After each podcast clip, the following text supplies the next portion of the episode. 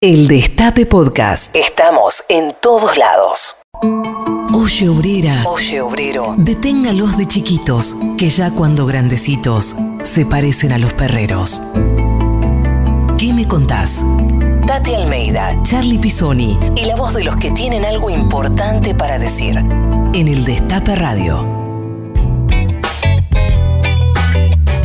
Buenos días a todas y a todos. 12.08 de este sábado soleado. Estamos aquí en el estudio del Destape Radio en 107.3 FM. Y le doy los buenos días a mi colega periodista Tati Almeida.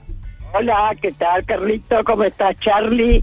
Un hermoso día. Un poco fresquito, pero está muy lindo. Bueno, sí, efectivamente, querido como todos los sábados a las 12 del mediodía, ahí estamos con ¿Qué me contás? por el destape. Aunque hoy vos vas a explicar, es muy original cómo va a salir el programa. ¿eh? Así es, así es, ahora lo, ahora lo voy a comentar. Pero antes déjame saludar a nuestro operador técnico Juan Tomala, en la producción está Caro Ávila, Belén Nazar y también nos acompaña Anabela González a quien vamos a saludar. Buen día, Anabela. Buen día, Tati, Charlie. Anabela, son los valientes que van a la radio, chicos. ¿Qué tal? Muy bien, acá haciendo el aguante. Muy buen sábado. bueno, y yo les cuento que tenemos consigna para el sorteo, como todos los sábados. Y la consigna para participar del sorteo de dos libros de página 12 es Dado que Alberto anunció que en diciembre empezarán a vacunar, ¿cuáles son las tres primeras personas que debería vacunar el gobierno para vos? Nos contestan. Canto, canto, yo la primera canto. bueno, Tati Almeida puede ser una, muy bien. Eh, nos contestan. nos contestan al WhatsApp del Destape al 11 25 80 93 60 o en nuestras redes en arroba que me contás en Twitter y en Instagram. Buenísimo. Eh, Tati, ¿vos a quién vacunarías primero? Y mira, sinceramente, qué sé yo, a, a mis hijos, nietos, todos, ¿qué querés que te diga? No uno solo, no uno solo, ¿eh? honestamente te digo. No tres, bueno, un poco más. Si uno se pone, claro, a pensar, qué sé yo, todos lo necesitamos, querido. Acá no hay, me parece que no hay prioridad, ¿eh? Bueno, déjame elegir a mí entonces, yo sí tengo prioridades. Yo, yo quiero elegirte a vos, primera, sos persona de riesgo, queremos que seas inmortal y, con vos las madres y las abuelas, Estela, Alita, esas tres primero elijo yo. Quiero que las madres y las abuelas querido, somos las que tenemos más juventud acumulada, querido. Y se lo dijimos a Ginés el sábado pasado, ¿eh? Por favor, vacúnenme a las madres y las abuelas primero. Y además queremos que Tati vuelva a la radio. También. Ah, cállate, qué maravilla. Ya va a llegar, ya va a llegar. Aunque llegue hablando ruso. bueno, Tati, hoy lo decías, tenemos eh, una invitada que está en sintonía con la discusión que está teniendo el país en cuanto al debate de la ley este, de interrupción voluntaria del embarazo, porque es eh, una de las autoras, es la autora del proyecto de ley enviado al Congreso de la Nación, donde se está discutiendo, que es Vilma Ibarra. Y, Tal cual, de lujo, divina. Y como Vilma hoy tenía una, agenda que no podía, no podía, no podía estar hoy, lo, lo grabamos ayer. Este, así que hoy van a escuchar eh, la, parte de la entrevista nada más va a estar grabada. Eh, una muy linda entrevista donde cuenta muchas eh, anécdotas y muchas situaciones referidas también a, cómo se gestó esta ley, a cómo también a su parte más personal e íntima, porque sabemos que ella es deportista, es muy familiera. Eh, y también cuestiones referidas, por ejemplo, al decreto del duelo del país por Diego Maradona. Así Exactamente, bueno, eso es lo lindo, Charlie, de nuestro programa que me contás. Se, se, conoce de todos los invitados facetas que nadie conoce. Y la de ayer justamente con Bilba también. Una maravilla, ¿eh? Qué persona exquisita, ¿eh? Por eso, así que quédense que después de, la música vamos a volver con, con Vilmi Barra. Y vamos en sintonía eh, con este programa verde, apoyando el proyecto de ley, este, que, que, ojalá esta vez sí sea ley. Vamos a escuchar a Anita Tijoux, antipatriarcal. Perfecto.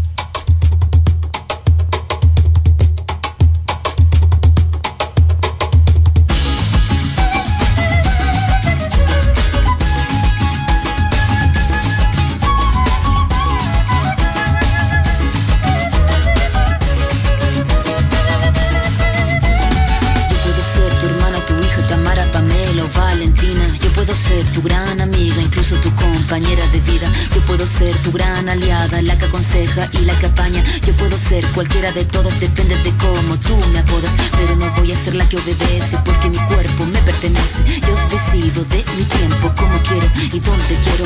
Independiente yo nací, independiente decidí. Yo no camino detrás de ti, yo camino de la para ti. Tú no me vas a humillar, tú no me vas a gritar. Tú no me vas a someter, tú no me vas a golpear, tú no me vas a denigrar, tú no me vas a obligar, tú no me vas a silenciar, tú no me vas a callar. No sumisa ni obediente, mujer fuerte, insurgente, independiente y valiente, romper la cadena de lo indiferente, no pasiva ni oprimida, mujer linda que das vida, emancipada en autonomía, antipatriarca y alegría.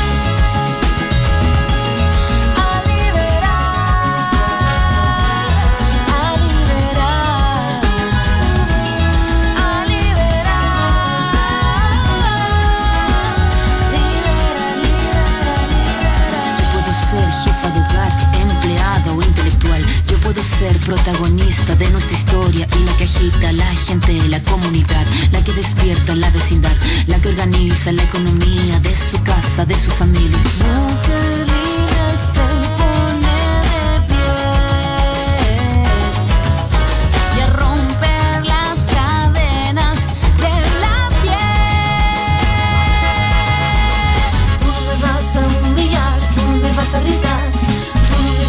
tú no me vas a golpear, tú no me vas a denigrar, tú no me vas a obligar, tú no me vas a silenciar, tú no me vas a callar. No sumisa ni obediente, mujer fuerte, insurgente, independiente y valiente, romper la cadena de lo indiferente, no pasiva ni oprimida, mujer linda que das vida, emancipada en autonomía, antipatriarca y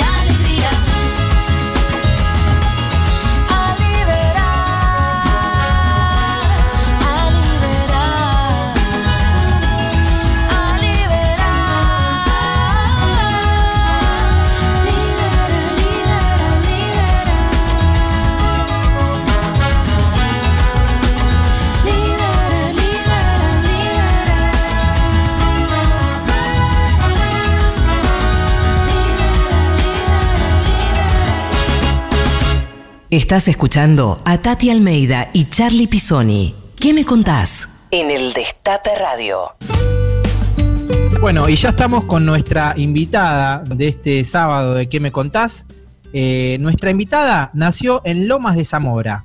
Fue jugadora federada de vóley, se recibió de abogada y procuradora en la Universidad de Buenos Aires, fue senadora nacional, diputada de la Nación y actualmente secretaria legal y técnica de la Nación. Dicen que el mejor regalo que le pueden hacer es un libro. Tiene tres hermanos varones y tres hijos varones. Ella es Vilma Ibarra. Así es, con todo gusto, querida Vilma. Bueno, efectivamente, Charlie, nuestro programa ¿Qué me contás? Como todos los sábados a las 12 del mediodía por el Destape. Y tenemos el gusto de tenerte, querida Vilma Ibarra. Oíme, qué gusto saludarte, Tati. Qué lindo encontrarme con ustedes acá. Una alegría, muy agradecida por, por este encuentro. Bueno, gracias. Pero sos una familia militante. Tu papá, Aníbal Ibarra, de origen paraguayo, se exilió en Argentina por razones políticas, ¿no? ¿Es así? Dale, contanos. ¿Qué me contás?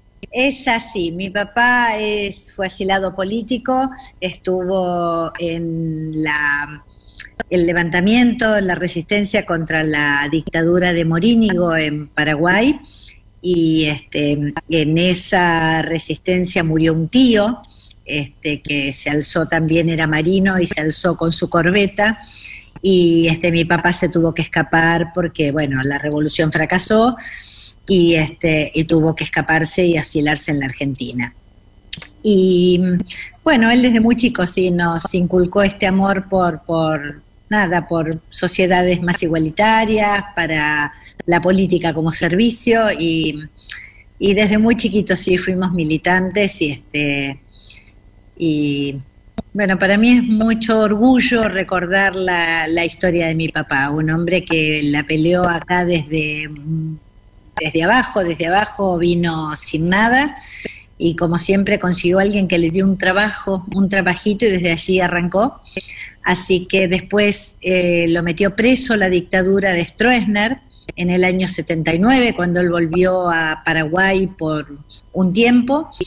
Y eso tal vez motivó que a mí me costara mucho. Yo hace muchos años que no voy a Paraguay, porque siempre me, es un país al que quiero mucho, pero me quedó esa sensación de que fue en el lugar donde lo detuvieron a mi papá y fue tan traumático, ¿no? Así que sí, de una familia con mucho involucramiento político. Eh, y bueno, sabemos que también está conectado con otro hecho que te pasó muy, muy adolescente, a los 14 años. ¿Es verdad que te expulsaron de, del Nacional Buenos Aires? Ay, sí, esa muy chiquita. Yo ahora pienso, 14 años era una nena. Pero claro, yo empecé en el Nacional Buenos Aires, ingresé en el año 73 y en el año 74 yo era delegada de todo el segundo año tarde, era ya una militante como activa y hubo una jornada universitaria, ustedes se acordarán, eh, cuando designaron a Iván Isevich a cargo del Ministerio de Educación, un hombre, eh, nada, de formación nazi realmente, muy y en la universidad estaba Otalagano y se hizo una movilización general de todos los, estudiantes contra la misión Ivanisevich Otalagano y en el Nacional Buenos Aires nosotros armamos esa, e, esa movilización, yo hablé ante los estudiantes y, y hicimos toda la jornada de protesta y después de eso nos expulsaron a 24 militantes. Y bueno, eh, ahí fueron, se juntaron un grupo de abogados, papás y mamás, entre ellos estaba mi papá, que hicieron una acción de amparo eh, a través de la justicia y finalmente después de unos meses este, nos reincorporó la justicia porque todavía, si bien era una democracia muy eh, muy difícil, muy restringida. En el año 75 teníamos democracia, teníamos tribunales y nos reincorporaron. Así que sí, yo fui expulsada muy chiquita. A los 14 años me quedé allí. Me acuerdo que mi mamá no podía creer que me hubiesen expulsado. Este, y fue una experiencia difícil, pero bueno, también uno aprende con esas experiencias, ¿no? Así que de chiquita haciendo kilómetros, ¿eh? De chiquita. Y vos sabés que además eh, yo era muy buena alumna, yo estudiaba mucho, pero era muy militante, muy militante. Entonces, cuando, eh, cuando nos reincorporaron, el tema era cómo nos ponían las notas. Y había muchos alumnos que si les repetían las notas, se quedaban libres y de hecho de alguna manera eso sucedió. Hubo muchos alumnos, compañeros y compañeras que no pudieron, no tuvieron tiempo como para rendir sus exámenes y, allí perdimos algunos compañeros que se fueron del colegio del Nacional de Buenos Aires. Yo era muy buena alumna, estudiaba muchísimo, pero era una militante muy, muy comprometida, sí. Así que pude terminar mis estudios en el colegio, sí. Hija tigre, querida, ¿qué querés? Oíme, así que te criaste con tres hermanos, varones desde ya. Después tuviste tres hijos. ¿Cómo fue ser feminista en el seno de una familia de mayoría de hombres? ¿Cómo te las arreglaste? En realidad creo que eso fue lo que de alguna manera me fue formando. Yo digo, eh, los feminismos se aprenden en la vida. Yo, yo no era feminista, yo era, fui una, una, una jovencita criada por una familia muy tradicional, donde mi mamá a mí me preparaba para ser una mujer de su casa, atender al marido, planchar y hacer las cosas de la casa, porque era lo que ella sentía que era la mejor formación para una mujer. Yo sé que mi mamá me adoraba pero bueno, me enseñaba lo que ella había aprendido. Mi mamá venía de una familia muy humilde, tenía, había estudiado hasta sexto grado. El sueño de su vida era ser médica y no pudo porque tuvo que dedicarse a las tareas de cuidado de sus hermanitas menores. Y, yo fui muy rebelde desde chiquita. Eh, las diferencias que había entre el trato de varones y mujeres en mi familia a mí me revelaba. y mm, de alguna manera también eso me fue enseñando y preparando. Y yo siempre digo, yo todo lo aprendí y lo aprendí de muchas mujeres que pelearon antes que nosotras. Ustedes fueron de las mujeres que nos enseñaron tanto, Tati, eh, tantas mujeres que pelearon por tantos derechos y nosotras fuimos allí solo aprendiendo de ustedes. Y yo ojalá digo que podamos dejarle a las nuevas generaciones, a las nuevas mujeres, eh, obviamente a todas las generaciones, pero nuestras condiciones de mujeres, también sociedades que las traten mejor a las mujeres que lo que vivimos de alguna manera nosotras, ¿no? Ustedes ni hablar todo lo que tuvieron que enfrentar, nosotros solo, solo homenaje podemos hacerles, pero de alguna manera también todas aprendimos. Yo digo, eh, esto no es lucha de una, esto es aprender, aprender, son todas luchas colectivas. Y, de verdad, es, sincero, es así. La que crea que esto lo lleva sola, muchas historias de muchas mujeres que sufrieron mucho, que se juntaron y que supieron pelear, es lo que va formando los cambios. Así que en, en eso estamos, en una tarea colectiva, sí. Es así, Tati. Muy bien, Vilma, sabemos que sos muy deportista. Fuiste jugadora de vóley, te gusta el montanismo, te gusta nadar, te gusta andar en bici. Eh, ¿Podés darte todos esos gustos Ahora muy poco, ahora muy poco. Yo, en realidad, el deporte que mejor hice, yo fui federada en y es verdad, pero el deporte que mejor hice fue patinaje. Yo era muy buena patinadora de chiquita y me gustaba muchísimo. Y he hecho casi todos los deportes, eh, casi todos los deportes. Pero mm, hasta el año pasado eh, nadaba dos veces por semana, hacía yoga dos veces por semana, hacía, hago mucho bicicleta, me encanta andar en bicicleta y mm, ahora tengo muy poco tiempo. Hago, el domingo nos vamos a ir en bicicleta con Aníbal seguramente, a pasear por allí, pero ahora me queda, estoy haciendo jornadas muy largas de trabajo, entonces aprovecho a veces un rato de los fines de semana para poder andar en bicicleta. por la pandemia se suspendió yoga, por la pandemia se suspendieron las piletas, pero sí, me gusta nadar, me gusta esa paz del agua y entonces hago muchos largos en pecho y en crawl yendo y viniendo. Me, ¿Vos sabés, Vilma? Sí. Que a mí también me fascina la natación, ¿eh?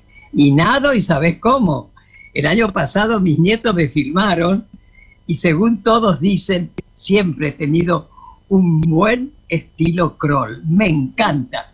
Así que imaginar y voy a seguir nadando. Pero querida, hasta los paralíticos nadan en el agua, así que... Yo nado, yo nado mejor pecho que crawl.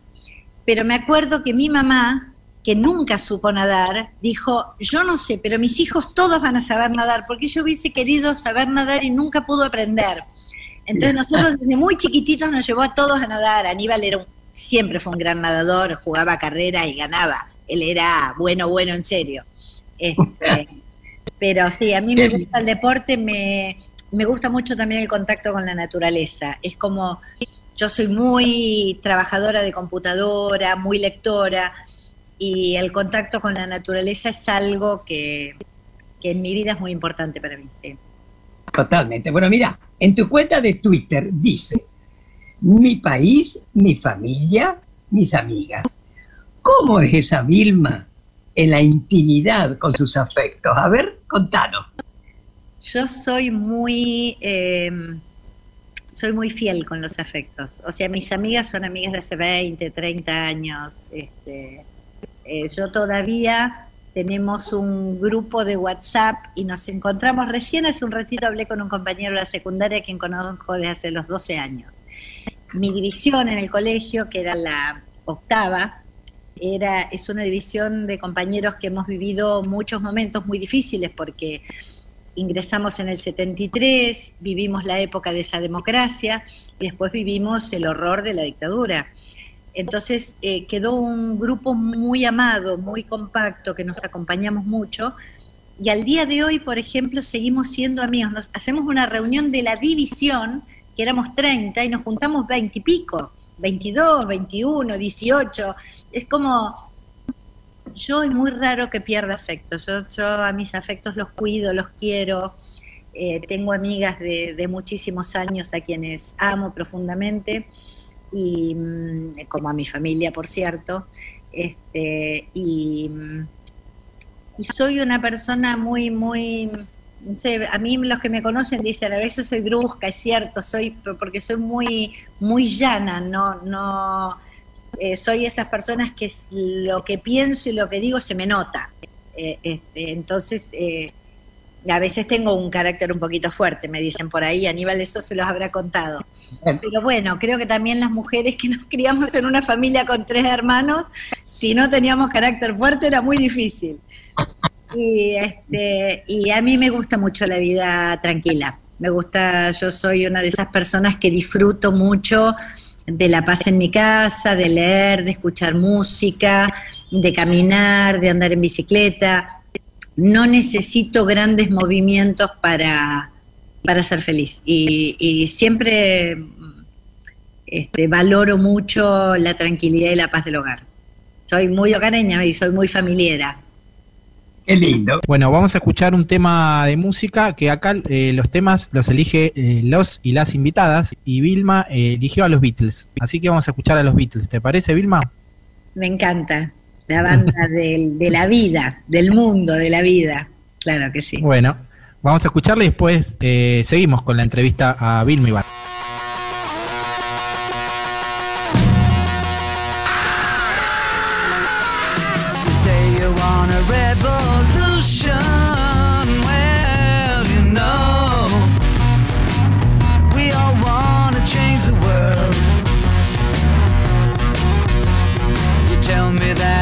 Evolution. Well, you know, we all want to change the world. But when you talk about destruction, don't you know that you can count me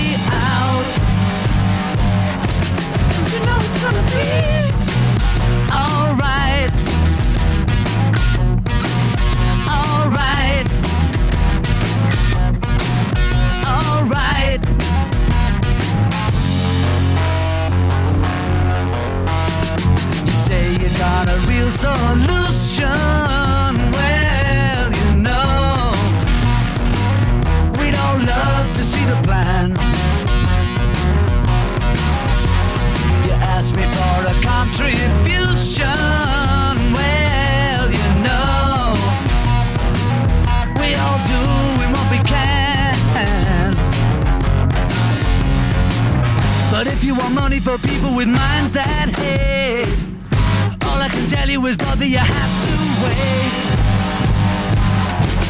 You know it's gonna be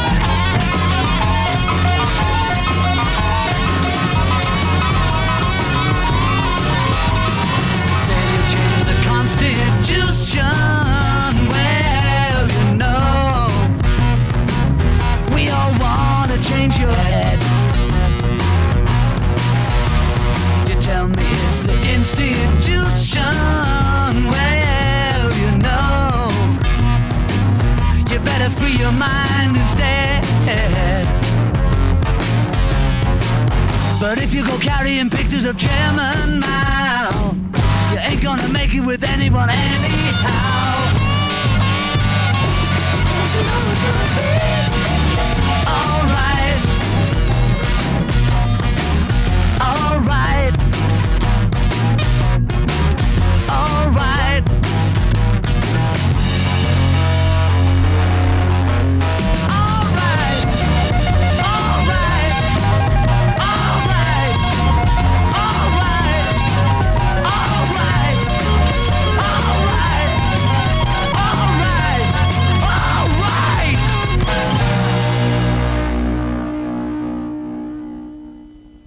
Tati Almeida, Charlie Pisoni y la voz de los que tienen algo para decir. ¿Qué me contás?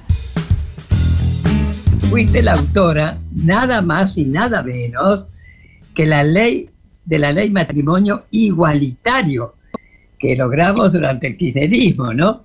¿Qué desafíos quedan por delante en materia de diversidad sexual? ¿Qué te parece? ¿Qué me parece? Mira, primero, eh, esa ley fue una ley hermosa, fue una ley muy importante. Yo siempre digo, eh, eh, fuimos, también fue un trabajo colectivo. Allí hubo una diputada socialista de Santa Fe que, que había trabajado a la par también con un proyecto, Silvia Burger. Se juntó un núcleo de compañeras, sobre todo primero mujeres, pero acompañaron muchos varones también.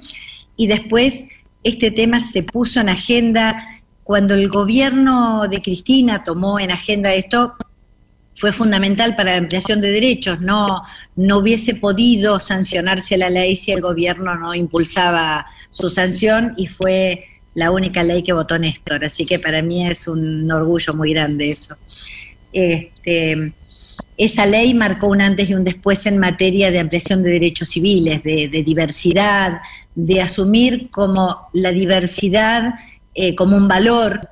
Y mm, eh, creo que después de allí ya vino ley de identidad de género, este, y hoy estamos discutiendo la ley de interrupción voluntaria del embarazo. Eh, yo creo que tenemos, por supuesto, deudas pendientes porque a veces la legislación funciona y la implementación y los cambios culturales son más lentos.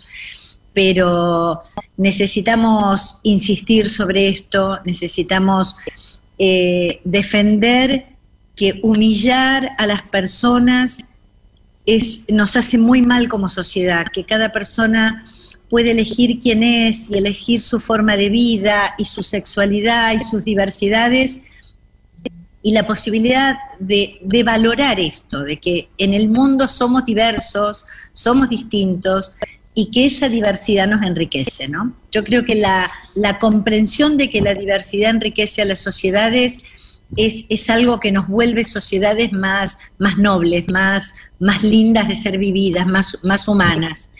Este, y, y bueno, y, eh, yo creo que ese periodo abrió un amplio abanico de, eh, eh, de, ampliación de derechos. Fueron años muy hermosos en ese sentido. Tuvimos este, leyes muy, muy lindas. La ley de identidad de género marcó un momento muy importante.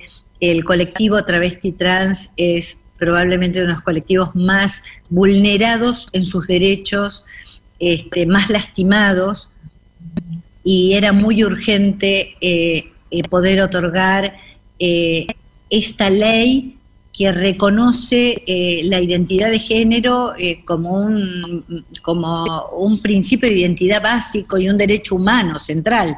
Son políticas de derechos humanos. Estas son políticas de derechos humanos.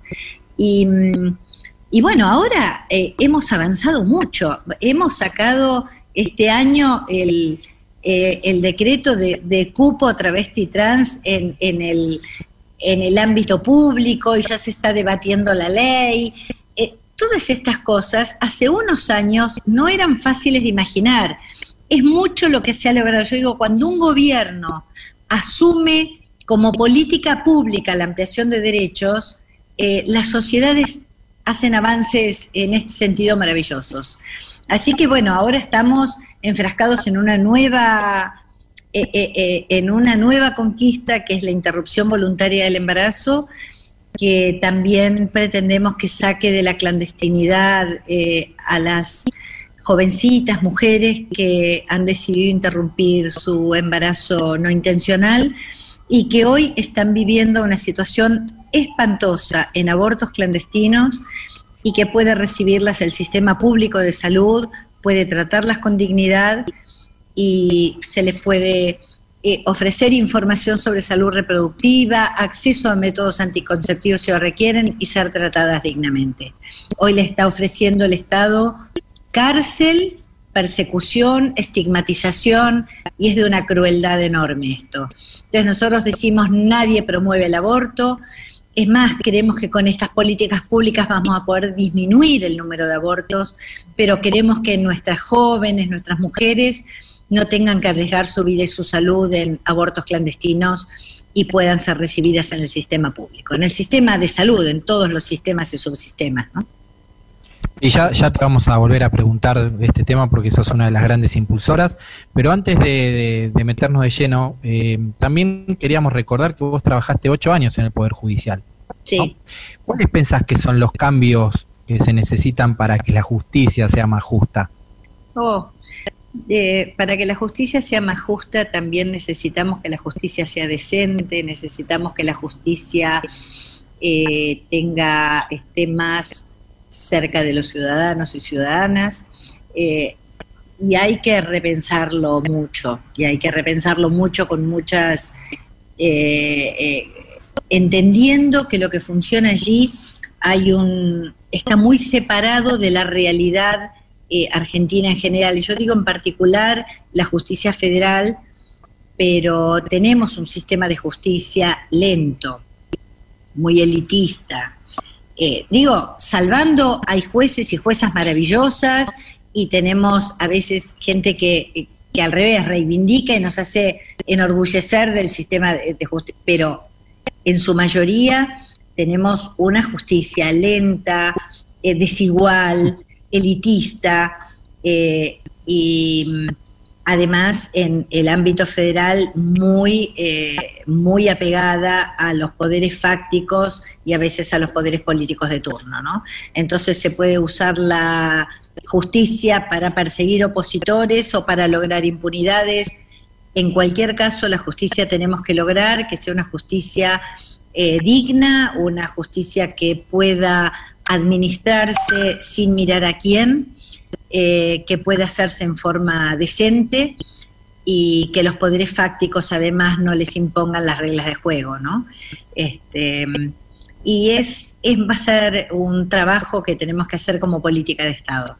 Los ciudadanos y ciudadanas de Argentina hoy no creemos que nuestra justicia sea eh, decente, digna, proba, igualitaria. Este, también esto de que haya familias como castas dentro de la justicia y que sea tan difícil el acceso popular a la, a la justicia, eh, son problemáticas que hay que abordar y en nuestra constitución lo que establece es que esto tienen que ser leyes sancionadas por, por el Congreso Nacional.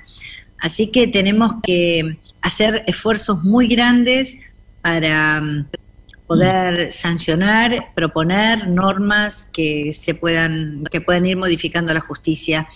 Aquí el presidente de la Nación convocó a una a un consejo consultivo, lo hizo cuando envió uno de los proyectos de ley e hizo un, convocó un consejo consultivo que, al cual le pidió opinión sobre funcionamiento del Ministerio Público Fiscal, del Ministerio Público de la Defensa, del Consejo de la Magistratura, de la Oficina Anticorrupción, de la Corte Suprema, sobre tribunales, juicios por jurados. Y hemos recibido ese trabajo, se ha terminado, seguramente en los próximos días se le va a entregar formalmente al presidente a través de la comisión, y esto va a ser estudiado fuertemente para de allí eh, sacar una batería de proyectos de ley para enviar al Congreso a ver si podemos ir avanzando en este camino tan necesario en la Argentina de democratizar la justicia. ¿Qué te parece? Escuchame, querida, más allá de las funciones, ¿no es cierto?, que ya conocemos, que vos hacés, ¿qué significa ser la abogada del presidente? ¿Qué tal? Es, es muy, eh, primero me da mucho orgullo y yo estoy muy agradecida, pero además es muy estresante porque eh, pasa por mí lo que firma el presidente, entonces es una enorme responsabilidad, los errores salen en los diarios y bueno, cometemos errores, algunos más, algunos, pero yo tengo que minimizar y, tratar de que tiendan a cero. Y motivo por el cual hay que ser muy, muy apegado a las normas, eh, tener muchos cuidados, seguir los proyectos. Eh, nosotros tenemos que lograr tener un estado ágil y eficiente. Y necesitamos que las normas sean escritas de forma tal de que las entienda el tío José, mi tía Susana, el señor de la esquina. No puede ser que las normas jurídicas estén escritas de una manera que nadie lo entiende.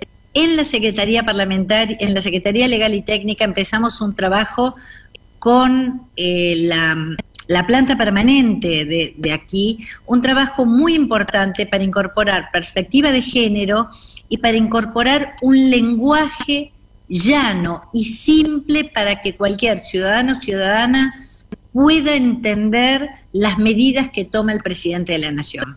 Creemos que esto es importantísimo para democratizar también eh, el, yo digo, los decretos que nosotros hicimos respecto a la cuarentena y COVID son decretos, salvo alguna norma específica, muy accesibles para ser entendidos de las personas. Nosotros venimos de una historia donde los abogados y los jueces escriben de forma tal que nadie entiende y uno no sabe allí qué sucede. La justicia está para las personas, tiene que ser un servicio para los ciudadanos y las ciudadanas. Así que hemos hecho un trabajo para incorporar perspectiva de género y para eh, hacer eh, sencilla y comprensible las normas. Y después, bueno, por aquí pasa todo lo que firma el presidente, o sea que pasa desde todos los ministerios. Yo estoy muy acostumbrada a trabajar con los ministros y ministras y tengo que aprender a escuchar, a escuchar las razones, a tratar de ayudar con los textos. Mi tarea básicamente es ayudar a ministros y ministras para el mejor funcionamiento y para que todas las medidas que tomemos eh, cumplan con las leyes, ¿no? Y bueno, y mi otra obligación es contarle al presidente todo. Ese es mi, mi, mi secreto, es mi, es mi contrato. Al presidente yo le tengo que advertir todo. Decir, mira, esto está bien, corresponde con la ley, pero vas a firmar esto, pueden afectarse derechos de tales, tal se va a enojar, eh, tengamos, me guste o no me guste, aunque a mí me encante, pero yo necesito, mi compromiso con el presidente es que él va a contar siempre con toda la información por mi parte. Eso. Bueno, muy bien. Eh, vamos a hacerte escuchar un. A ver. eh, vamos a hacerte escuchar un audio. eh, y queremos saber cómo, cómo fue ese momento en la vida de Vilma Ibarra. A ver. Ahí lo tiene Marabona, lo marcan dos, pisa la pelota Marabona, arranca por la derecha el genio del fútbol mundial, y es el tercero a tocar para Borruchaga siempre Marabona, genio, genio, genio, ta, ta, ta, ta, ta, ta, ta.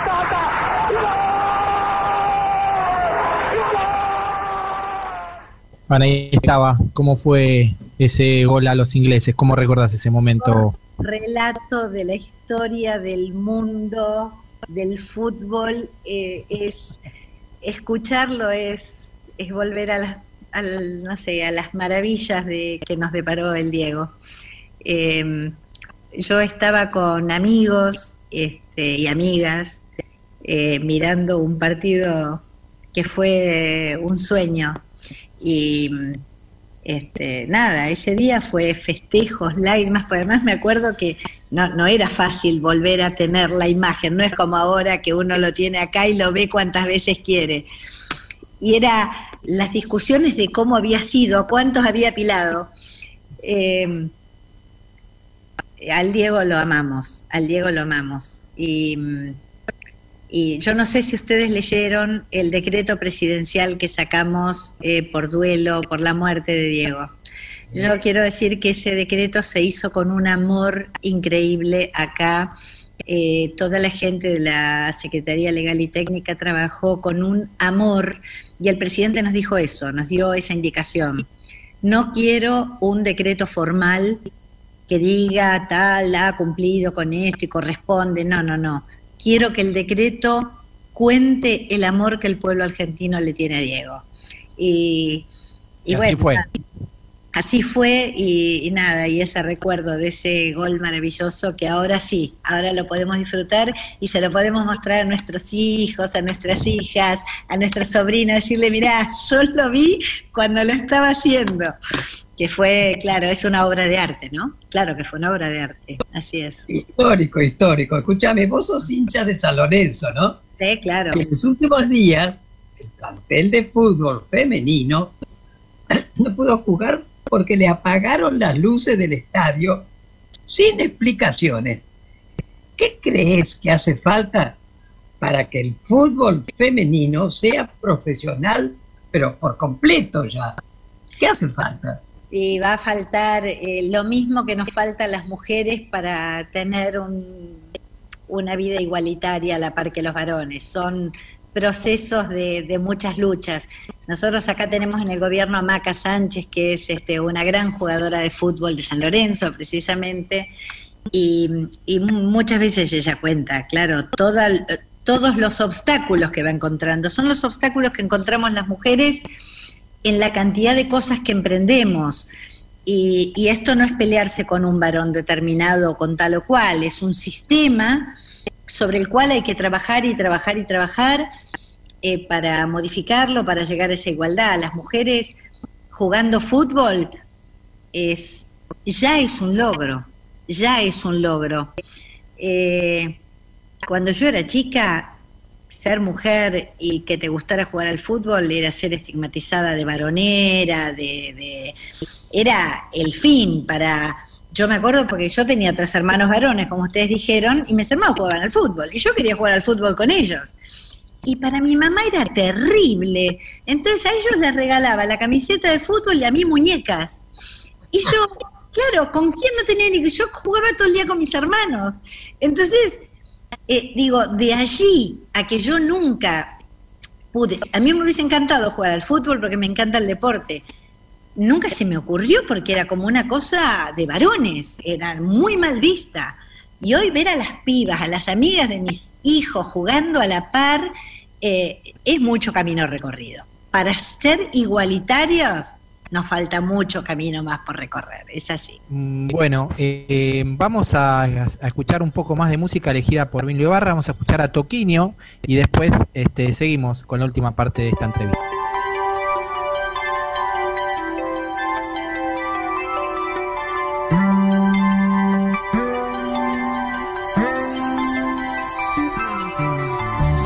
Numa folha qualquer eu desenho um sol amarelo.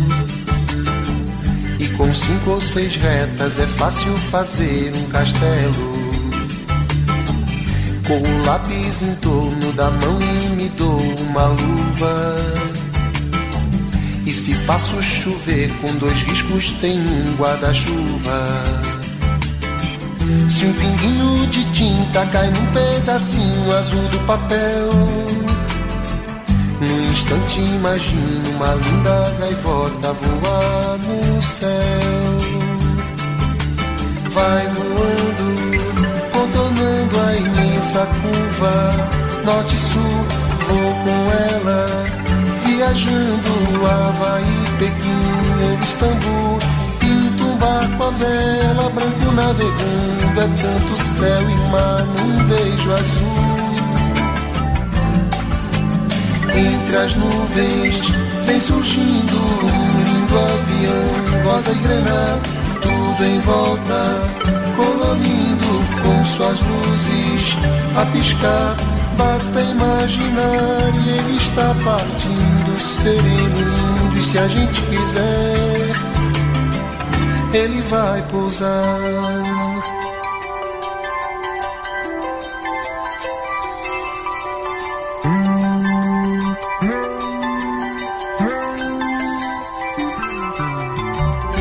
Numa folha qualquer eu desenho um navio de partida. Com alguns bons amigos, bebendo de bem com a vida. De uma América a outra eu consigo passar num segundo. Giro um simples compasso e num círculo eu faço o mundo. Um menino caminha e caminhando chega no muro. E ali logo em frente a esperar pela gente o futuro está. E o futuro é uma astronave que tentamos pilotar. Não tem tempo, nem piedade, nem tem hora de chegar. Sem pedir licença, muda a nossa vida e depois convida a rir ou chorar. Nessa estrada não nos cabe conhecer ou ver o que virá, o fim dela. Ninguém sabe bem ao certo onde vai dar. Vamos todos numa linda passarela de uma aquarela que um dia enfim descolorirá. Uma folha qualquer eu desenho um sol amarelo que descolorirá. Com cinco ou seis retas é fácil fazer um castelo que descolorirá. Giro um simples compasso, num círculo eu faço um mundo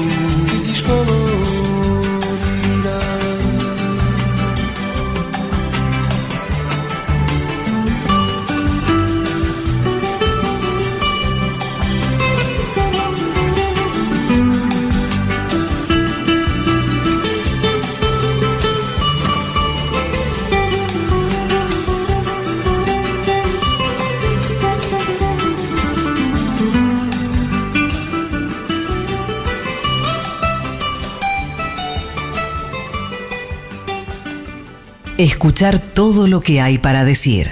¿Qué me contás? Hola, ¿para qué me contás, querida Tati, Charlie, equipo? Buenos días. Eh, me gustaría vacunar a todas las madres y abuelas de Plaza de Mayo.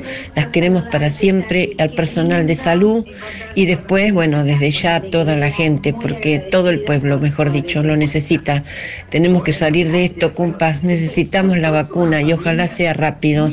En cuanto al proyecto de verde, me encanta, estoy totalmente de acuerdo y muy contenta con el aporte solidario. Sigo escuchando el programa, me parece buenísimo, los abrazo o les abrazo y que tengan un buen fin de todos, todas y todes. Gracias por escucharme y lo sigo escuchando, María.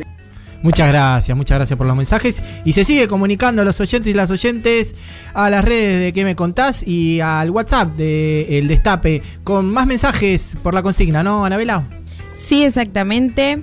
Juan Singuita dice, las prioridades de vacunación empiezan por todo el personal sanitario, luego mayores conjuntamente con personas en situación de riesgo y posteriormente docentes junto con fuerzas de seguridad en general. Abrazo. Y desde Almirante Brown nos dicen, Alberto, Kisilov y qué más, La Reta. Bueno. Bueno. y tenemos mensajes. Grande Tati. Sí, Tati. Sí, Norita Cortiñas y Cristina Fernández, Betty de Banfield. Cómo me acompañan y me divierten e informan. Bueno, muchas gracias a todos los mensajes y sigan mandando al 11 25 80 93 60 cuáles son las tres primeras personas que debería vacunar el gobierno y también puedes responder a nuestras redes a arroba que me contás en Twitter y en Instagram. Buenísimo, después sorteamos los libros de los amigos de Página 12 y ahora seguimos con la entrevista que le hicimos en el día de ayer a la secretaria legal y técnica de la Nación, Vilma Ibarra. Escúchame, esta semana, mi querida, ¿no es cierto? Empezaron las exposiciones por el debate de la ley de interrupción voluntaria del embarazo. ¿Cómo se ha vivido esta semana? ¿Cómo es algo realmente que había que hacerlo, pero cómo se ha vivido? Y se, se vive con mucha esperanza. Primero, muy orgullosas de que el gobierno se haya hecho cargo de este tema que estaba tan invisibilizado. Y además porque también, otra vez, es una lucha colectiva. Nosotros allí este camino se ha recorrido con, eh, con muchas mujeres de distintas fuerzas políticas que eh, priorizamos nuestra condición de mujeres sabiendo que estamos defendiendo eh, derechos postergados este, y, sabemos la cantidad de mujeres que han dejado su salud y su vida. Eh, murieron más de 3.000 mujeres en abortos clandestinos desde que recuperamos la democracia, Tati. Son 3.000 vidas de mujeres que se fueron allí en la clandestinidad porque no las hemos recibido esas mujeres en los sistemas de salud. Entonces, es cómo se vive, se vive con mucha emoción, con mucha esperanza, eh, con mucha mm, expectativa. yo hoy eh, me contaban, yo no, no, no estuve hoy siguiendo la sesión de diputados y diputadas, pero me contaban que la diputada del Frente de Todos, Cecilia Moró, contó al final en su cierre, que es la presidenta de, la- de las comisiones, que la que preside la sesión plenaria, que ella a los 16 años tuvo un aborto y que para ella fue una experiencia terrible por la clandestinidad precisamente. ¿no? Yo decía, qué hermoso gesto de valentía, qué coraje eh, venir a aportar ese testimonio para ayudar a que las mujeres, las nuevas generaciones, no vivan estas cosas, ¿no? Y, y yo creo que es eso, creo que es, un, es mucha esperanza, es mucha expectativa. Fue un año muy difícil para los argentinos y argentinas, para el mundo fue un año muy difícil. Muy pocas veces uno ve el mundo eh, golpeado como fue con esta pandemia, que nos ha cambiado y nos ha dado vueltas la vida a todas las personas, pero sentimos que podemos eh, dar en este sentido un avance muy importante en este camino que vos decías, Tati, de ampliación de derechos que hemos iniciado en la Argentina y sobre el cual no queremos retroceder, queremos seguir avanzando. Muy bien, te vamos a hacer escuchar otro audio. Este, a ver mm, qué pensás de, de esta de este mensaje. Soy el primer alumno que tiene que aprender todo lo que hay que cambiar para que la sociedad sea mejor. Recién, medio en broma y medio en serio, estábamos trabajando con Vilma y le decía, hablando de esta reunión, me tocó el default, me tocó la pandemia y me tocó el fin del patriarcado. ¿Qué más me va a pasar? ¿Qué más me va a pasar? Pero bueno, pero está muy bien, está muy bien, está muy bien. Porque de la pandemia vamos a salir más unidos y más convencidos de que la unidad es el camino. Del default vamos a salir más fortalecidos, sabiendo que el futuro está en nuestras manos y no en las manos de los que nos prestan. Y del patriarcado vamos a salir y vamos a hacer más iguales. Y cuando las sociedades son más iguales, mejores sociedades. Ahí estaba Alberto Fernández en la presentación de, Plan de del. Plan Nacional de Acción contra la Violencia por Motivos de Género. Decía, me tocó el default, me tocó la pandemia y me tocó el fin del patriarcado. ¿Crees que es el principio del fin del patriarcado, Vilma? Yo creo que estamos citando ese final y sin dudas va a llegar. Y, y está muy bien, va a liberar a las mujeres y también a los varones, porque el patriarcado a las mujeres nos somete a cosas terribles, pero a los varones también los condiciona mucho. Un varón está obligado a ser, con el patriarcado, a ser proveedor, a sostener, a tener autoridad, a no llorar, a sostener y a mantener a su familia. Un hombre pierde su trabajo y parece que se le va la vida. Y, y cuando un hombre está transitando momentos difíciles, momentos de mayores debilidades, eh, tiene que mostrarse fuerte aunque no pueda y no puede, le cuesta pedir ayuda. El patriarcado nos lastima a todos, a todos y todas. Y yo creo que sí, que el movimiento de mujeres, mirado como aquel movimiento que va, está llamado a, a cambiar un sistema, a terminar con el patriarcado y a, y armar un sistema mucho más igualitario, más par entre varones y mujeres, en ese sentido, claro, es un movimiento revolucionario, es un movimiento profundamente revolucionario porque va a construir algo, va a terminar con un, con un sistema desigual que somete a la mitad, a una mitad del mundo y además eh, pone en un papel muy duro y muy terrible a la otra mitad y queremos y queremos construir un mundo mucho más igualitario, más humanitario, más parejo, ¿no? Y, y en ese sentido sí, creo que es un camino que no tiene retorno. Las mujeres Totalmente. vamos a llegar a nuestra autonomía, poder planificar nuestras vidas a la par que lo puede hacer un varón y los varones van a tener que van a poder liberarse también de esta carga que pone el patriarcado sobre ellos. Así que sí, creo que lo vamos a hacer. Muy bien, eh, Vilma, eh, sabes que este sábado tenemos una consigna y queremos saber eh, tu respuesta. La idea es cuáles son las tres primeras personas que debería vacunar el gobierno, porque sabemos que Alberto esta semana eh, anunció que va a haber 300.000 personas vacunadas en diciembre. Así que, ¿cuáles son las tres primeras personas que debería vacunar? Yo, yo, yo. Bueno, tenés una respuesta acá, Vilma. Claro, yo me parece que tenemos que empezar por digo, sin dudas el presidente y la vicepresidenta van a tener que vacunarse porque son quienes eligieron los este, eh, eligieron el pueblo argentino no para gobernar así que necesitamos que ellos salgan rápidamente de riesgo este, y son personas que mayores de 60 así que yo pondría los dos primeros allí este, la tercera persona se me ocurre que podría ser el ministro de Salud, que también lo necesitamos para llevar adelante toda la campaña de vacunación. Si vos me decís, rápidamente diría esas tres personas. Después tengo heroínas y héroes, este, Tati el Media, rápidamente te tenemos que tener entre las heroínas que se vacunan eh, rapidísimo pero este, creemos que te, yo creo que hay que empezar por el personal de salud, sin dudas, que pone en riesgo su vida toda. Ah, fíjate lo que dice, por favor, atendiéndonos y con personas en riesgo, los grupos en riesgo. Bueno, en realidad estamos llegando al final ya de nuestra entrevista con vos, mi querida Vilma. Y vos sabés que el programa se llama ¿Qué me contás? Nos encantaría que nos contaras, no sé, alguna anécdota, algo que te haya ocurrido y que nunca lo hayas comentado. A ver, ¿puede ser? Que nunca lo haya comentado. Eso es difícil. Yo soy medio contadora de las cosas, pero puedo contar una anécdota que conté muy poquitas veces. Capaz que eso sirve. Eh, yo tenía cinco años, cuatro o cinco años no más, porque vivíamos en Bahía Blanca. Nosotros vivimos los años 64 y 65 en Bahía Blanca por temas de trabajo de mi papá. Y yo allí, claro, jugaba todos los días, teníamos un jardín grande y jugábamos todos los días en el jardín con mis hermanos a la pelota.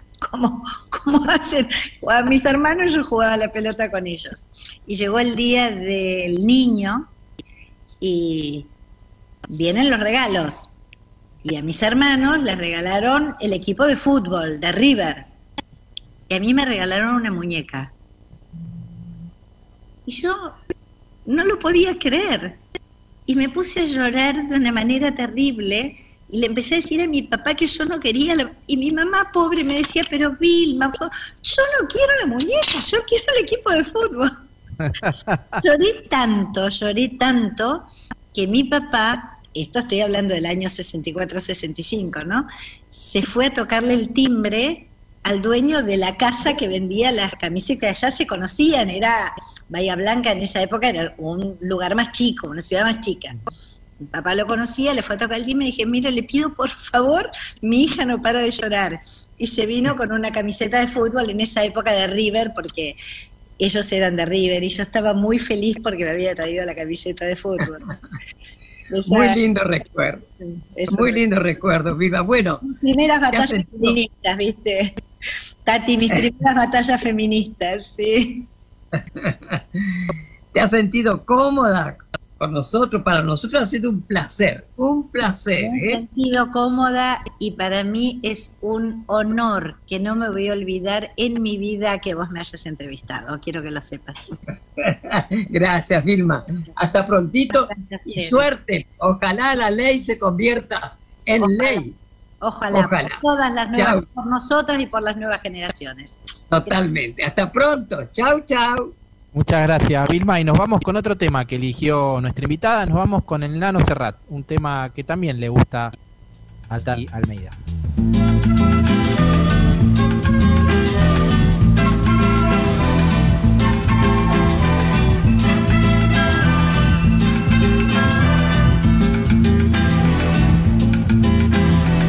Quizá porque mi niñez sigue jugando en tu playa y escondido tras las cañas duerme mi primer amor. Llevo tu luz y tu olor por donde quiera que vaya y amontonado en tu arena guardo amor, juegos y penas. Yo que en la piel tengo el sabor amargo del llanto eterno que han vertido en ti cien pueblos de Algeciras a Estambul para que pintes de azul sus largas noches de invierno a fuerza de desventuras.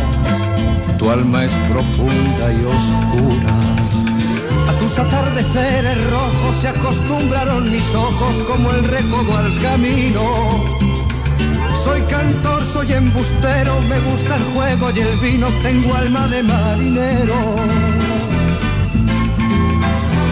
¿Qué le voy a hacer si yo nací en el Mediterráneo? Nací en el Mediterráneo. Y te acercas y te vas después de besar mi aldea.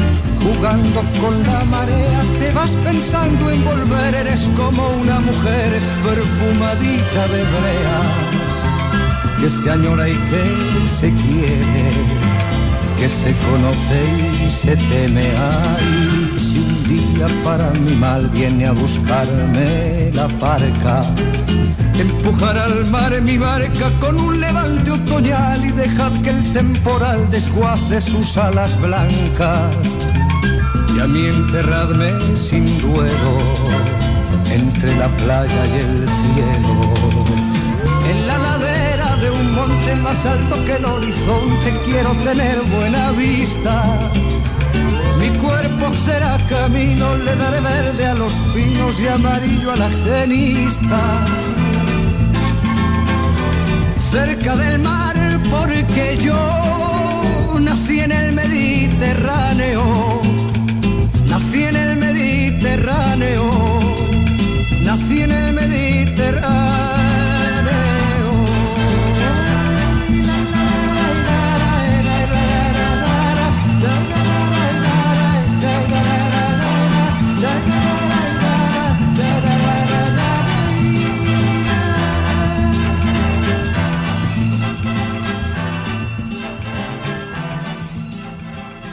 Estás escuchando a Tati Almeida y Charlie Pisoni. ¿Qué me contás? En el Destape Radio. Yo quiero por un instante parar el reloj del tiempo para decir a ustedes, señores, cómo hace una samba el negro. No precisa de plata ni de escuela para hacerlo. Solo precisa vivir en favela, beber callaza y mirar a otro negro. Solo precisamos tener voz.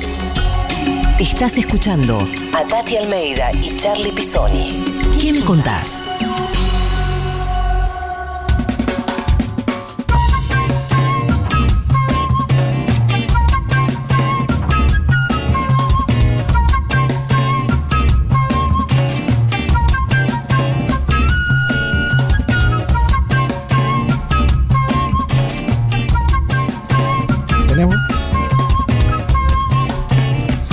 Bueno, y seguimos con más mensajes. La hija del fletero, dice en Twitter, Alberto, Cristina y Charlie García, a quien deberían vacunar primero. Leo Calamar dice Tati y Estela. La Moni dice a Carla Bisotti, a Cristina y a Vilma Ibarra. Bueno, sigan contestando que en instantes hacemos el sorteo al 11 25 80 93 60 o arroba que me contás en Twitter y en Instagram por los dos libros de página 12.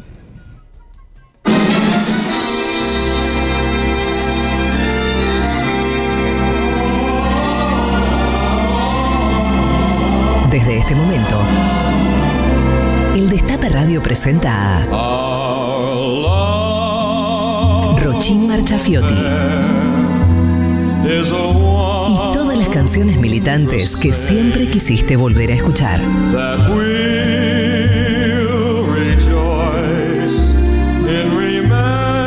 Todas las canciones militantes que siempre volví, quisiste escuchar con Rochín Marchafiotti, Vicky Griera.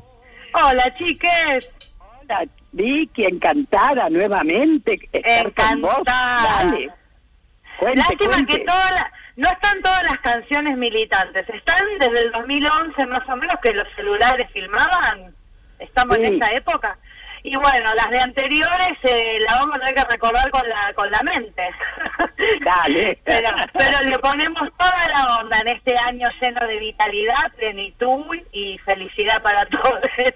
Vicky, ¿a quién, a- a quién vacunarías primero? Eh, a Tati, a Estela y, y a Cafiero. Y a Cafiero, pobrecito, porque está muy expuesto el bebé. Todas las chiruzas se le regalan, pobrecito. a No él. tenés mal ojo, querida, ¿eh? No, imagínate, le, le tira mucho a los sol las chicas, pidiéndole selfie, no, hay que cuidarlo al bebé. Te, te cuento, Vicky, que cuando fuimos a entrevistarlo a la Casa Rosada con Tati, Tati llevó, Sí. un, ba- llevó un babero. Claro, y yo hubiera tenido que llevar pañales. O sea, Ya, un divino. Y la mujer, ni te cuento, hacen una, siempre le digo que hacen una pareja porque ella es monísima, monísima. Bueno.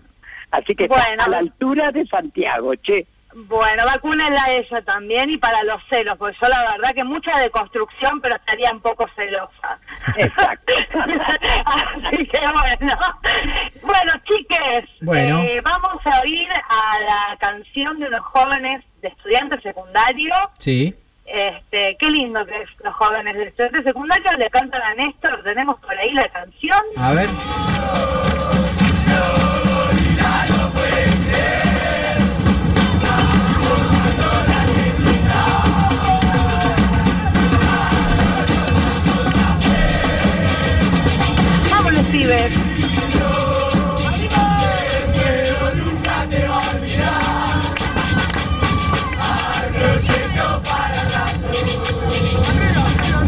Nacional y popular.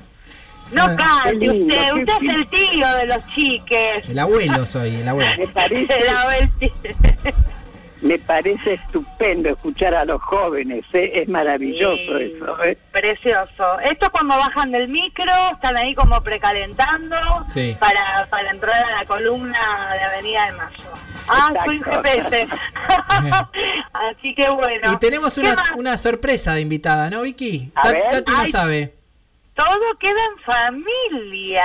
A ver, la mesa chica, ¿de qué me contás? A ver. A ver. Hola, bueno, mi nombre es Fabiana Almeida.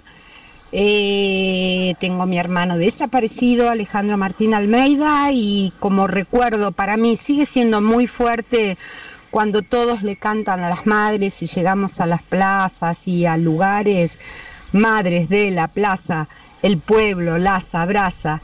Yo cada vez que lo escucho, y yo no lo puedo cantar, me emociono y, sé lo que significa para ellas también, que el pueblo las abraza y las siguen, las seguimos cuidando, ¿no? Ellas nos cuidaron mucho y nos cuidan y, y esa canción es un bálsamo para ellas. Bueno, un beso grande, chao. Ay, esa es mi nena, esa es mi La nena. nena. Ay, qué divino, chico. Otra sorpresa, me encantó. y es verdad a lo que dice Fabiana. Yo les puedo asegurar que vaya, si hemos escuchado cuando nos gritan eso, y te juro que a mí también me corre frío. Es como si fuera la primera vez. Es maravilloso, ¿eh? Qué lindo, Tati. Como la Bueno, primera vez, Vicky. Como la primera vez. Es un clásico imprescriptible, el Madres de la Plaza, el pueblo las abraza.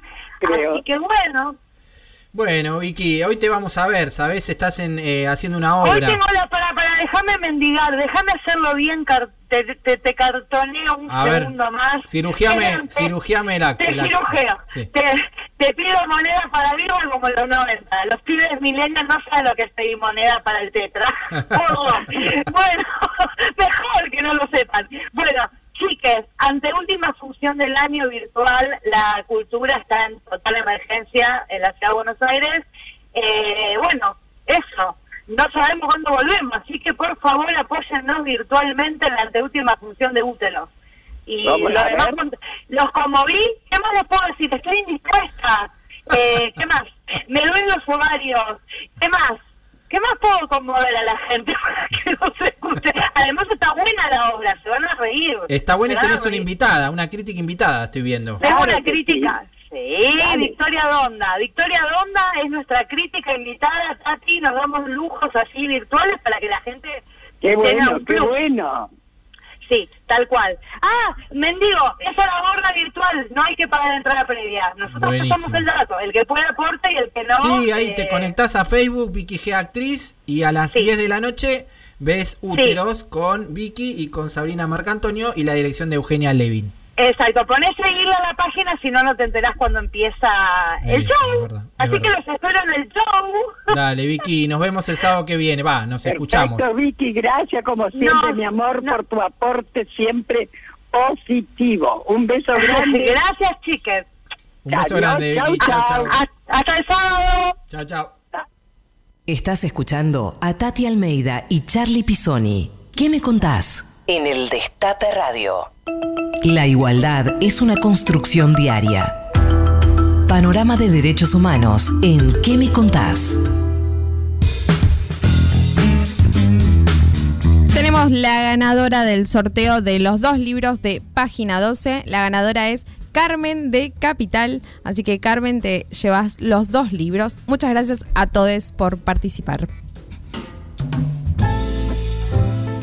Bueno, y seguimos en ¿Qué me contás? Última parte del programa para hablar un poquito de derechos humanos, para hablar un poquito de lo que pasó esta semana, con muchas noticias, malas noticias algunas, otras buenas. Pero bueno, en la, en la Argentina hay malas noticias con respecto a- al Poder Judicial, ¿no, Tati? Pésimo, pésimo, querido. Es una de las tantas cosas que hay que reformar, porque en lugar de justicia, ¿qué hace? Empezando por la Corte Suprema, ¿qué es lo que imparte? Injusticia, ¿viste? Así que sí, hay mucho todavía para arreglar, pero pienso que en eso se está, en eso se está, ¿verdad? Sí, sí, nos estamos refiriendo obviamente al fallo de la Corte que confirma la sentencia a Amado Vudú y que de alguna manera también confirma este lawfare, este, esta persecución a, la- a los militantes políticos, opositores, algo calcado que sucedió en Brasil, calcado que sucedió en Ecuador, calcado en Bolivia, en tantos lugares de nuestra Latinoamérica, que de alguna manera persigue a quienes pensamos distintos a, a quienes son los grupos dominantes, ¿no? Entonces, eh, no vamos a dejar de pedir, no vamos a dejar de reclamar la libertad a todos los presos y presas políticas de aquí y también a los de Jujuy, también el Poder Judicial de Jujuy y el subgobernador Gerardo Morales que tienen preso a nuestra compañera Milagro y a todos los presos de la Tupac, que exigimos como siempre la libertad. Por eso que estamos diciendo una Navidad sin presos políticos. Veremos qué pasa, veremos qué pasa, Dios mío. ¿eh? Bueno, seguimos reclamando y una buena noticia es que llegó un, un- un argentino que estaba preso en Bolivia, él había sido preso del gobierno de facto de- del anterior este, dictador Yáñez, eh, y que gracias a los reclamos de los organismos de derechos humanos y a la actuación del gobierno nacional se pudo obtener la libertad de Facundo Molares, él ya está en la Argentina, ya llegó en el día de hoy al país y ya está con su familia, lo cual festejamos, que fue uno de los uno de los pedidos que le, le hicimos al presidente en una de las últimas reuniones que tuvimos, los organismos de derechos humanos, y, y bueno, y, y ese pedido funcionó, el gobierno a- eh, accedió, eh, hizo las tratativas necesarias para que se termine esta farsa y esta causa eh, falaz que le habían armado a, a Facundo en, en Bolivia, y por Sí. suerte él ya está con su familia. Bueno, justamente, inmediatamente el presidente Alberto se puso en comunicación con el nuevo presidente y por la parte y ahí nomás arreglaron para que bueno que primero que lo absolvieran allá que lo hicieron desde ya y que pudiera viajar pero estaba tan mal este chico tan eh, digamos su salud Sí. que era muy peligroso Muy mal de pero salud. gracias a Dios ya está ya volvió a casa así que no todas son pálidas eh Así es, la Tati. cantidad también que hemos tenido, eso Charlie, ¿no es cierto? La cantidad de genocidas juzgados a perpetua.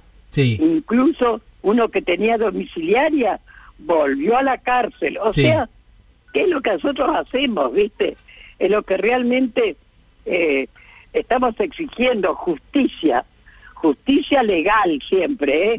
Jamás justicia por, por mano propia, ¿viste? Sí, así, es. Estamos logrando, estamos logrando, sí. Así es, Tati. Nos vamos con esas buenas noticias que son 16 condenados esta semana en el, el juicio de la Brigada de San Justo, 16 genocidas y un genocida que tenía revocación de la, de la, de la, de la ten- estaba libre, ha sido revocada esa libertad y hoy vuelve a, a prisión, que es eh, Alfonso, que fue secretario general del Ejército. Nos vamos festejando eso y que escuchen que ahora se viene el panorama nacional de juicios, que lo hace el imposible, que está justamente eh, con, con estas noticias que estamos anunciando. Y después llega Marcelo Figueira con la repetición de Big Bang, Tati. Así es. Bueno, chicos, nuevamente entonces los esperamos, queridos oyentes, el próximo sábado a las 12, de- que ya nos quedan pocos, ¿eh? Nos Ojo. quedan pocos y algunos invitados de lujo que no No, vamos a decir nada. dudas, no vamos a decir ¿eh? nada, sí, sí. Así es, o sea que el próximo sábado a las 12, por el Destape, nuestro programa ¿Qué me contás? Muy buen fin de semana largo para todas y todes. Traten de desenchufarse y realmente poder, qué sé yo, pasarlo bien, disfrutar, ¿no es cierto? Este, y los esperamos entonces, ¿eh? Dale, el Tati. próximo sábado a las 12. Dale, Tati, desenchufate del Tinder también este fin de semana. Totalmente. Bueno. chau, Un beso. chau. Chau, chau. Panoju. Panorama Federal de Juicios a los Genocidas. Panoju. Panorama Federal Semanal. Panoju 76, semana del 30 de noviembre al 4 de diciembre. Novedades. Provincia de Buenos Aires. La Plata. Brigada San Justo. El Tribunal Oral Federal número 1 condenó a perpetua a 10 genocidas, entre ellos Miguel Osvaldo Checolats, y a 25 años de prisión a otros 6. Hubo una absolución. Además, el tribunal resolvió desafectar el edificio donde funcionó el centro clandestino para que sea un sitio de memoria. Hemos podido corroborar en la palabra de cada uno de los eh, testigos y de los querellantes Amalia Marrón, sobreviviente. de qué manera este lugar no solamente formó parte de un plan sistemático de represión, de exterminio, de persecución, sino que eh, después fue eh, ocultado y fehacientemente eh, negado como lugar de detención Provincia de Buenos Aires. San Martín. Reenvío de casación. El Tribunal Oral Federal número 1 condenó a perpetua al genocida Eduardo Alfonso, ex secretario general del Ejército, por el homicidio de Antonio Domingo García, la privación ilegítima de la libertad de Juliana Inés García y Beatriz Rechia, y la imposición de tormentos a Rechia, quien estaba embarazada y cuya hija nació en cautiverio en Campo de Mayo y fue restituida. Santa Fe. Rosario. FESED. La Sala 2 de la Cámara Federal de Casación Penal, con las firmas de Guillermo Jacobucci y Carlos Maíquez, resolvió a favor del beneficio del arresto domiciliario para el genocida Julio Fermoselle, condenado a 22 y 18 años de prisión. El juez Alejandro Slocar votó en disidencia. Ciudad Autónoma de Buenos Aires y Neuquén. Chavane y Escuelita 7. Fueron postergados los juicios que iban a comenzar el primero y 2 de diciembre. La causa Chavane quedó nuevamente sin fecha y la de la Escuelita 7 tiene nuevo inicio fijado para el 9 de diciembre. Esto pasó. Siguieron las audiencias de modo remoto desde San Martín, Ciudad Autónoma de Buenos Aires, Córdoba, Mendoza, Bahía Blanca y Rosario. Muy bien, con esto damos por terminada la audiencia. Esto fue Panoju. Panorama Federal de Juicios a los Genocidas. Una realización de Hijos Capital y La Imposible. www.laimposible.org.ar Hablar, escuchar, decir. ¿Qué me contás? Tati Almeida y Charlie Pisoni vuelven la próxima semana para darle voz a quienes tienen algo importante para decir. El Destape Podcast. Estamos en todos lados. El Destape Podcast.